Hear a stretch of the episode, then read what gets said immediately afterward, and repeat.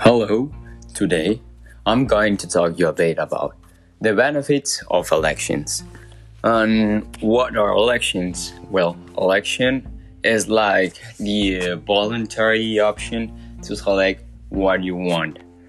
And the benefits of uh, elections, electoral elections, it's that when you choose who you want to like um like um government your country.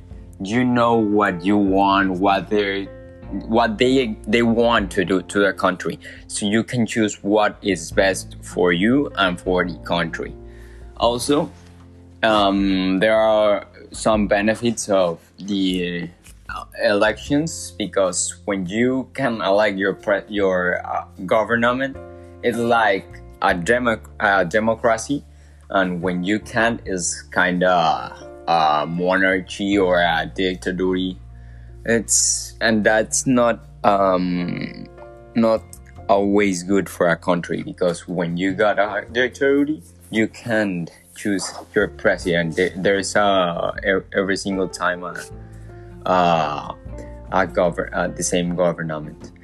And also um, the another benefit of election of elections are that when when you when when um, a country have election system um, there can be a lot of options uh, well different options to choose. And also you can have any any any concept for you or for the country and there could be a lot of them from different um, like partidos.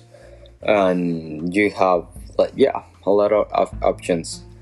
And I, I also want you to talk um, a bit right of what is happening right now in these elections of Mexico 2021 and what is happening right now is that Morena wants to to get like 50% of the, of the Cámara of the Diputados and Senadores.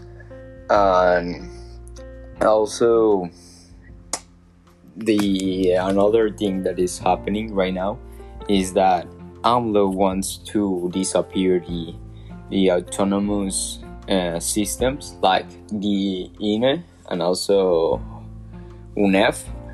Uh, that's what AMLO said every single time that he is talking to the uh, to the audience he he says always that he wants to eliminate that, those two systems.